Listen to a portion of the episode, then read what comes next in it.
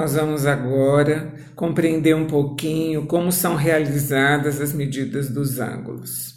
Nós podemos dividir então um círculo em até 360 partes iguais a partir do seu centro. Cada uma delas corresponderá a um pequeno giro de um grau.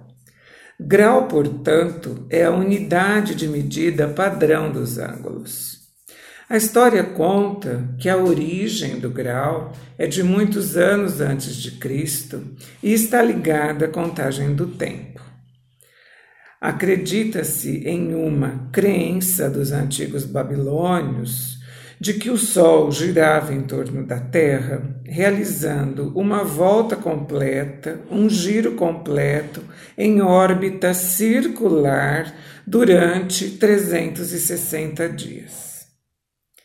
Vamos novamente considerar uma pizza e dividi-la na nossa imaginação entre 360 pessoas. É muita gente para uma pizza, né? Mas vamos aqui imaginar que um grau corresponde então a uma dessas 360 partes. É um ângulo cujo vértice está no centro da pizza e mede um grau.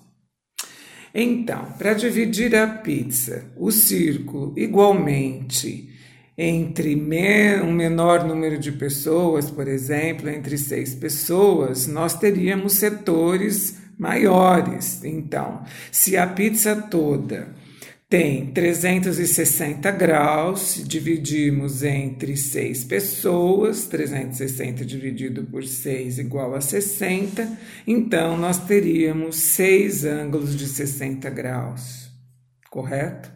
Então vamos a algumas considerações. Se 360 graus corresponde à pizza inteira, a todo o círculo, quantos graus corresponde à metade? Então dividimos 360 por 2 e encontramos aquele semicírculo que mede, portanto, 180 graus. Por ele ser este semicírculo, ele recebe o nome de ângulo raso, ok? Outra situação. Quantos graus corresponde a quarta parte da pizza, a quarta parte do círculo? Temos então que dividir agora 360 graus por 4. Vamos obter ângulos de 90 graus, ângulos retos, que foi o motivo das nossas dobraduras, de todo o trabalho que a gente fez até agora para encontrar os cantos retos, ok? Então, ângulo reto é esse ângulo que corresponde ao setor da quarta parte da pizza. E mais uma ideia: quantos graus corresponde à oitava parte da pizza, a oitava parte do círculo? Então, novamente, dividimos 360 agora por 8 e vamos encontrar ângulos de 45 graus. Então, veja. Os ângulos agudos nesses exemplos são os ângulos de 45, de 60 graus, 1 grau, que são os ângulos menores que 90 graus. Eles variam, portanto, de 1 até 89 graus em medidas inteiras. Temos o ângulo reto com a medida igual a 90 graus e os ângulos obtusos, todos eles maiores que o ângulo reto, maiores que o ângulo de 90 graus.